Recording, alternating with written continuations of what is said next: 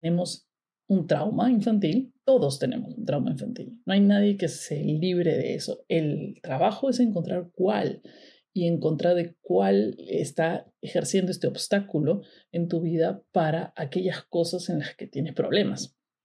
Sea encontrar un trabajo, sea este, tener un o sea, mantener un trabajo también. Eh, relaciones interpersonales con amigos o porque eres introvertido, todas esas cosas tienen un trasfondo en algo que te pasó en la infancia o en cosas sistemáticas que te han ocurrido en la infancia, que pueden ser...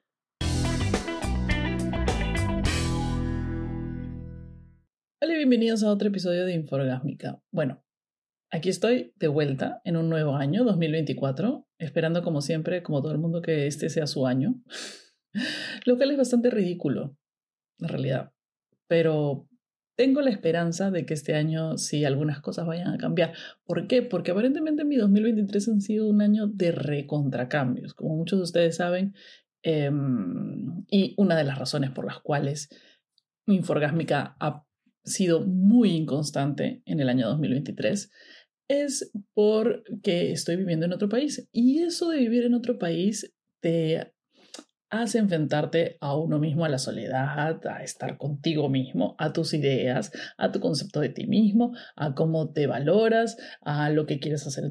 Un montón de rollos.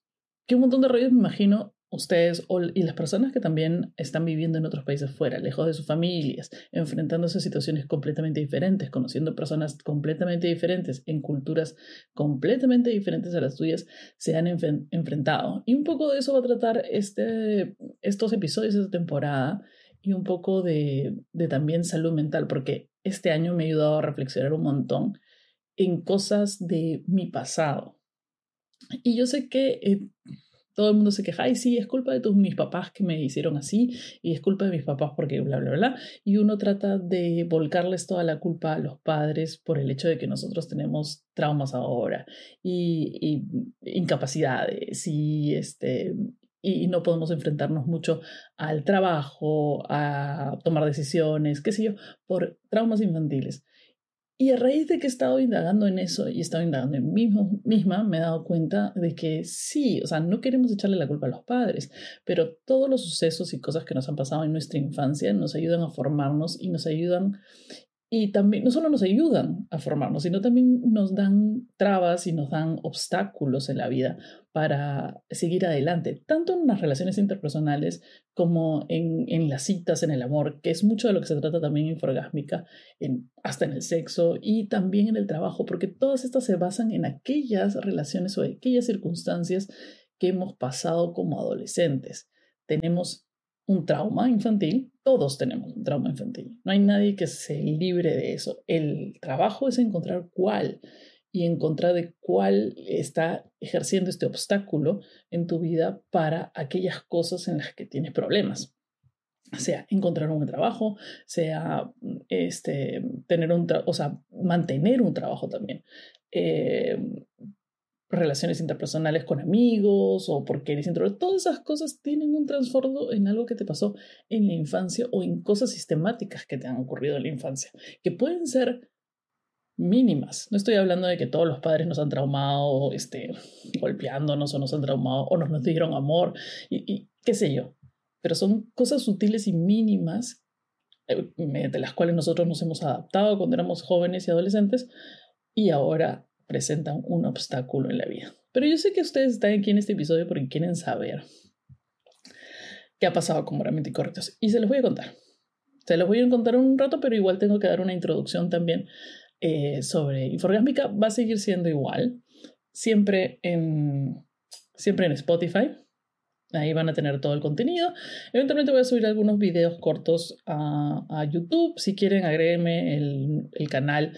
Eh, de Inforgásmica, que es un nuevo canal que he abierto en YouTube. Van a encontrar el enlace en los comentarios, pero eso es más para promocionar el podcast y van a ver pequeños clips de los episodios en, en YouTube, pero nada de video completo, porque es una chamba.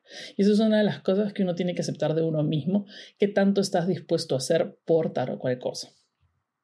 En estos momentos, como todos o la mayoría saben, me he mudado a un país desconocido y tengo que hacer un montón de cosas.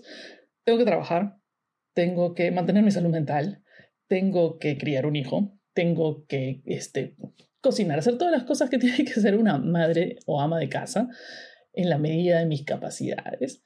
Em, todo eso sobre la cama de salud mental que tengo, las trabas que tengo, la procrastinación natural que tengo. Y para colmo, tratar de aumentarle una cosa, por más que inforgásmica sea para mí casi como un em, escape de salud mental, es también un trabajo. Sobre todo hacerlo bien, porque no quiero hacer las cosas mal. Pero lo quiero hacer en la medida de mis capacidades, limitaciones y no perderle el amor a hacerlo. Sé que mucha gente dice, no, pero hay que hacer las cosas para eh, ganar dinero, para qué sé yo.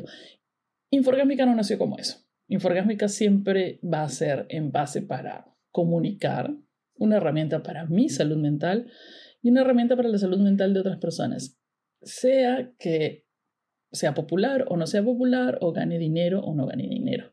Por eso, en la medida de mis capacidades y esfuerzo, em, no voy a hacer video porque es demasiado esfuerzo hacer un set, hay que hacer las cosas perfectas, qué sé yo.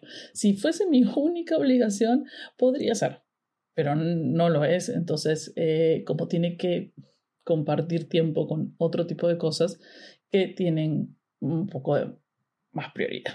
Y esa es otra de las razones en las cuales ya andaré más cuando les cuente por qué Moralmente Incorrectos este, ya, no, ya no continúa. A pesar de ser un proyecto muy hermoso que a mí me encantó, eh, y que creo que a muchos de ustedes les, hecho, les salvó la pandemia, de, de, todas maneras. Es un proyecto pandémico, básicamente. Eh, y esa también es una de las razones. Eh, en cuanto a inforgásmica, voy a tratar también, aparte de ahondar en temas de salud mental y de todos estos traumas infantiles, recuerden que yo no soy psicóloga ni soy terapeuta. Eh, entonces, todas estas cosas tienen que ir acompañadas de la mano de una terapia, si es que realmente tienes ciertas incapacidades para ciertas cosas y son consideradas un problema. Te aconsejo que busques ayuda, qué sé yo. Una persona como yo que está en el extranjero no tiene amigos, no tiene un sistema de, este, de contención, digamos, para esas cosas. Y eso también ha calado mucho en mi salud mental en el año 2023. Em, no les voy a mentir, para eso estamos aquí. Y como todos ustedes, em, digamos que he sufrido mucho de temas de salud mental durante el 2023, por lo cual Inforgásmica fue un poco inconstante. Los cambios, el no tener, el darte cuenta que realmente estás no solo, eh, que estás no solo solo, sino realmente no puedes apoyarte en alguien. Porque tus amigos tan lejos tienen sus propios problemas, qué sé yo, y tú te las tienes que ver solo. Y la única persona que tengo a mi costado es un adolescente del cual yo tengo que preocuparme que esos traumas que tengo yo no se los vayan a pasar a él. O sea, para colmo, doble, doble tema. Y eso también vamos a hablar, o sea, si tú eres madre y tienes hijos, eh, de cómo tratar de no hacer perdurar esas, esos traumas infantiles y crear personas que sean que tengan afectos más seguros, que tengan apegos más seguros en su vida, que tengan una seguridad personal. Igual todos venimos con nuestro propio código genético, de eso no se puede escapar. Y yo lo veo cuando, cuando lo veo con Numa. O sea, cuántas cosas pueden haber incitado que sea un niño inseguro en ciertos aspectos y no en otros. Y también conmigo soy inseguro en ciertos aspectos y no en otros. Hay cosas que me hacen insegura y hay cosas en las que no soy segura. Entonces, eh, y todas esas cosas vamos a tratar en algunos episodios de Inforgásmica. Y ahora, eh, digamos que vamos a entrar a la carne de este episodio y por lo cual seguro muchos de ustedes están aquí escuchándome hablar todo el rato, solo porque quieren enterarse de qué pasó con Moralmente Incorrectos. Primero empecemos por qué empezó Moralmente Incorrectos. Moralmente Incorrectos empieza como un proyecto de la pandemia, obviamente. Ricardo y yo estábamos viviendo juntos en ese momento, eh, lo cual es un punto bastante importante para la creación de un podcast. Y el mundo está viviendo de manera virtual, es decir, todos los proyectos, y muchos de ustedes seguramente han generado proyectos que han nacido durante la pandemia, que eran más fáciles de mantener durante la pandemia. Entonces, Moralmente Incorrectos nació en ese momento. Era un podcast que básicamente éramos Ricardo y yo conversando de cualquier cosa que se nos ocurriera. No tenía un formato, básicamente, teníamos algún formato, alguna idea de lo que íbamos a hacer, em, que para mí es bastante divertido. Eh, Ricardo, que, recuerden que Ricardo y yo somos personas diferentes. Eh, eso también, cuando uno está en una sociedad con una persona, eso también eh, corresponde. Hay que tener em, ciertas em, ¿cómo se dice?, concesiones en cuanto a lo que se va a hacer, qué sé yo. Como yo no conozco nada de producción, ni conozco nada de hacer eh, podcast, ni conocía nada de eso, Ricardo es el que toma las decisiones, obviamente, y todo perfecto, no tengo ningún problema con eso. Más bien cuando nace Inforgásmica, yo soy la que toma las decisiones de este formato y, que quiere mantenerlo una cosa pequeña.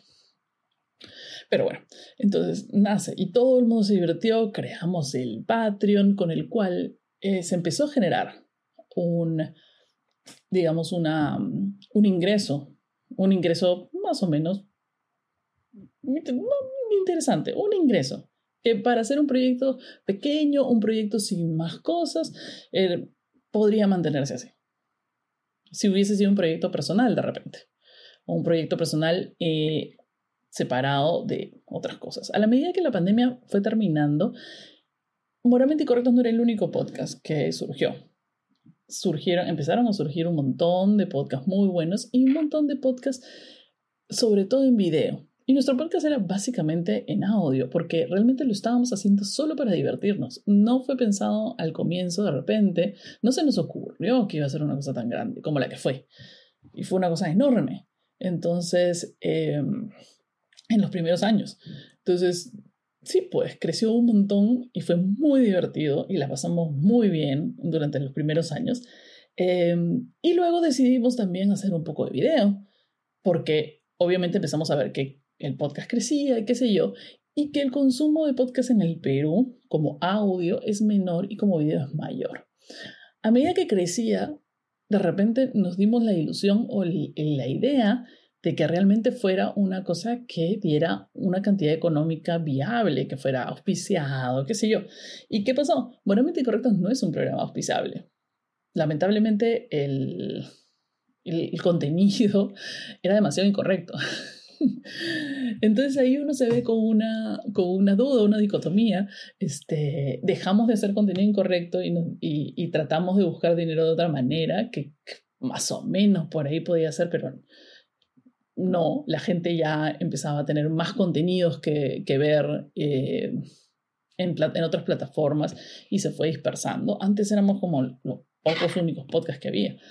Eh, y, o, cambiar el formato, hacerlo menos incorrecto y, darle más un formato como, como estamos viendo en todos lados, que es un formato de entrevistas, invitados, qué sé yo, que es un buen formato para poder generar mucho enganche con otras personas porque cada invitado trae su público y se genera un público mayor y a la gente le gusta escuchar entrevistas y qué sé yo. Pero en el formato de Moralmente Incorrectos eso no era tan viable. Porque digamos que lamentablemente, no sé si Perú, pero, este, pero digamos que nuestro contenido era muy fuerte o, demasiado incorrecto para el público masivo. Digamos que teníamos un público nicho, que es lo que se llama, que es bueno para ciertos podcasts en países, digamos, donde genera de repente más rentabilidad. Eh, entonces, como era empezó a crecer el proyecto de Management Incorrecto, a tratar de crecer tanto, ya se convirtió en un trabajo. Y un trabajo debe ser remunerado. Entonces, ahí había un problema, porque no, no íbamos a, o sea, no es un podcast auspiciable, lamentablemente, eh, muy querido y todo, pero no es un podcast auspiciable, y luego eh, era demasiado trabajo para no tener ganancias. Ya, o sea, ya dejaba de ser un hobby y ya dejaba de ser algo tan entretenido. Entonces ya empezaba a ser un poco más trabajo.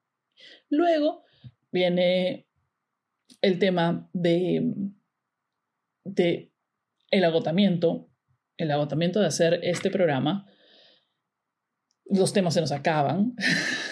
o sea, ya había ya he contado toda mi vida, no tengo nada más que contar. Es más, cada vez que salgo en una cita y me preguntan, bueno, si no quieres compartir, y digo, amigo, el Perú entero sabe toda mi existencia. No tengo ningún problema en seguir contando este, mi vida. Todos los incorrectos saben todo acerca de nosotros. Entonces, los temas también se te van acabando. O sea, digamos que la vida de moralmente incorrecto se empezó a, a ser más. O sea, empezó a cambiar mucho y empezó a no ser moralmente incorrectos. Para mí, y esto ya es un tema personal, eso no tiene nada que ver, Ricardo tendrá su propia opinión y qué sé yo. Yo no soy una persona de la televisión. Más bien soy bien anti televisión. Soy anti status quo, anti todo. O sea, realities, este, cultura popular, todo eso me da cringe, ¿ya? y lamentablemente. Entonces, este, y, soy muy, y soy muy cuadrada en mis gustos, o sea, no, no, no, no me gusta abrirme. Y no he nacido para, la tele, para el mundo de la popularidad, televisión y para hacer cosas. Muchos de estos contenidos em, son bastante programados y qué sé yo, y y son construidos para el público. Eh, en mi caso, yo no, a mí no me gusta hacer algo que no me nazca del huevo, o sea, que no me nazca del útero. Si yo me tengo, tuviese que hacer un programa de entrevistas, yo no veo programas de entrevistas, empezando por ahí. A mí no me gustan los programas de entrevistas, no es algo que yo consuma, no es algo que, no, no, no tengo, es más, ni siquiera para el artista favorito le veo el documental de la entrevista. No, no es algo. Yo, yo consumo reality, o sea, yo consumo documentales de crímenes. Eso es algo que yo consumo. Eh, y lamentablemente, como no me gusta, entonces me, ve, me veo difícil, no me siento yo, no, me, incomoda por más que pueda hacer una cosa en que yo pueda ser buena, por más que pueda hacer una cosa que pueda ser rentable, me, me siento un conflicto interno conmigo en hacer cosas que no me nazcan de huevo. O sea, y puede ser una cojudez. Estaba loco con su tema. Este, quizás es por inseguridad, quizás es por traumas infantiles que no me siento eh, segura, no, no podría, es algo que me siento acartonado, que no me sale, que me siento incómoda. Entonces, ahí uno tiene que tomar la decisión. ¿Quieres hacer esto? Que deje ser que este podcast sea rentable y hacer lo que está dando plata y hacer lo que la gente está consumiendo o quieres hacer lo que a ti te gusta? Eh, es fenomenal cuando puedes hacer las dos cosas al mismo tiempo. Ese es lo ideal.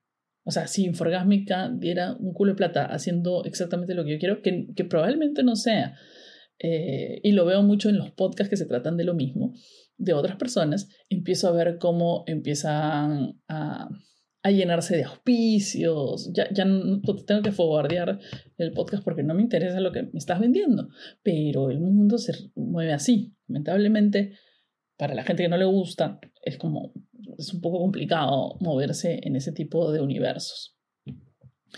Entonces, a mí no me hubiera gustado en lo personal que Moralmente Incorrecto se hubiera convertido en un programa de entrevistas. Y creo que Ricardo lo sabe muy bien y creo que Ricardo entiende que yo no, y que tampoco yo funciono para eso.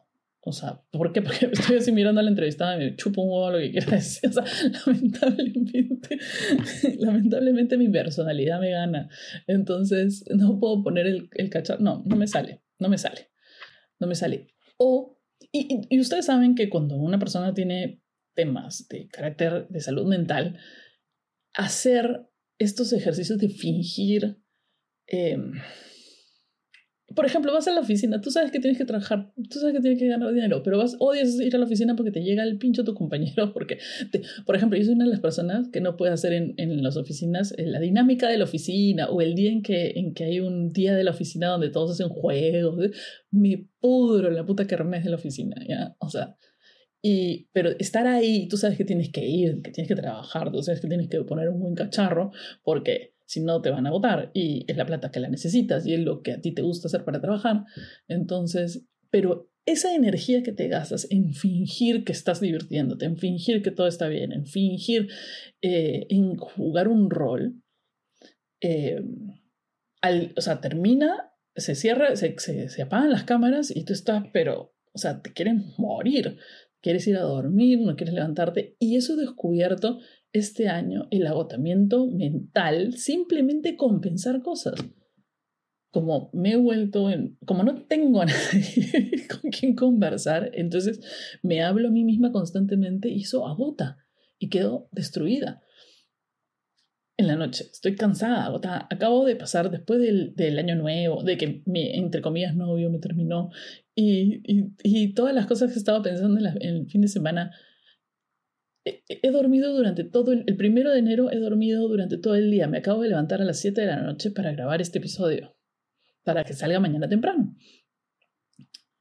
pero el agotamiento emocional ha sido mucho. Entonces, si yo, si yo hubiese tenido que continuar moralmente incorrecto, o sea, no sé, la suma de dinero hubiera tenido que ser tanta como para, para pagar la terapia, las pastillas, el, el, el, el ejercicio, el, otro como para pararme ahí y hacer... ¿Por qué? Porque no es algo que yo haya, o sea, nunca en mi vida me había, había pensado que hubiese terminado teniendo un podcast en la vida o haciendo algo o, teniendo más de 2.000 seguidores en Insta. Jamás, jamás. Yo ponía, pues, fotos de mi hijo, ¿no? O sea, eso es otra de las razones y que ya les voy a hablar en algún otro episodio. Es el o sea, estuve durante el comienzo de diciembre, antes de, un poquito antes de diciembre, cancelé, o sea, estuve a, a, a, a nadita, a un hilito de cerrar mi cuenta de Instagram, completa. Todos los seguidores. Chumo, no me interesa. O sea, por tema de salud mental, dije, ya, o sea, no, no, esto, tener que estar posteando y viendo los me, me, no es bueno, no es bueno para mí. Al final, tomé con calma. Es más, me salí un mes de todas las aplicaciones, citas, Instagram, todo. Borré Instagram. Eh, y tuvo mucho que ver con, con, un tema de relaciones personales, pero eh, borré todo y tomé un break.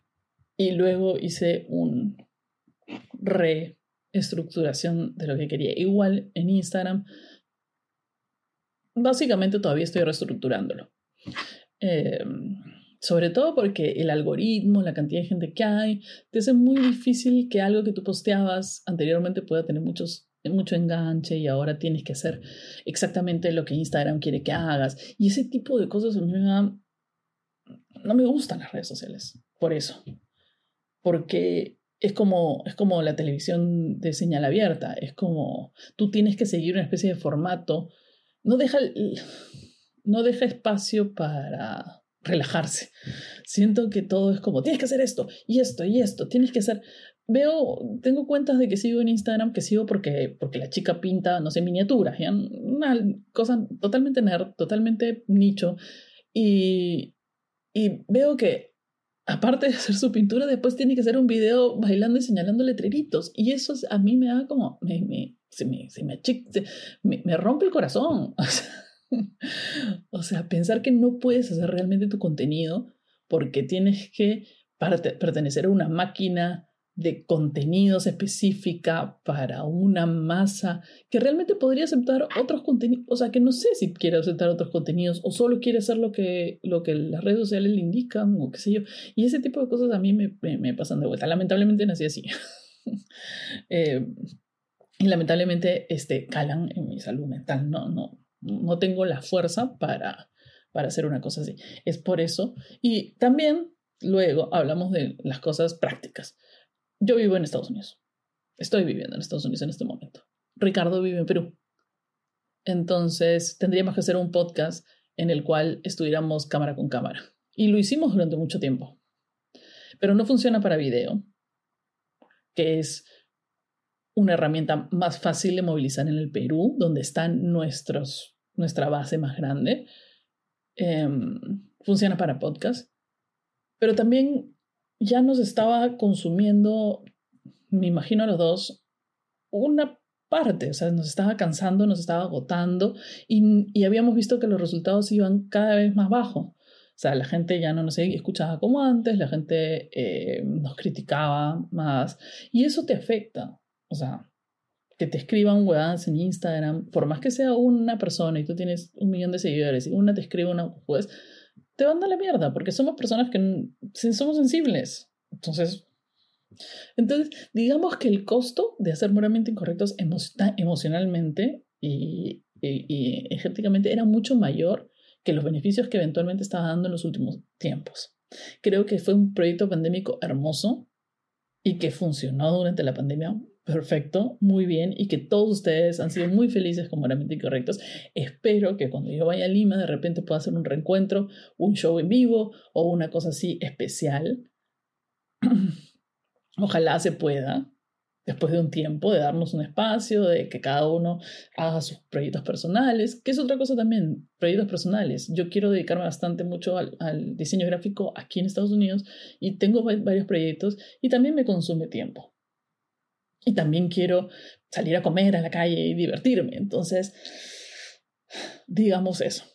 El, el costo de hacer moralmente incorrectos en, muchos sentidos está siendo mayor que la retribución.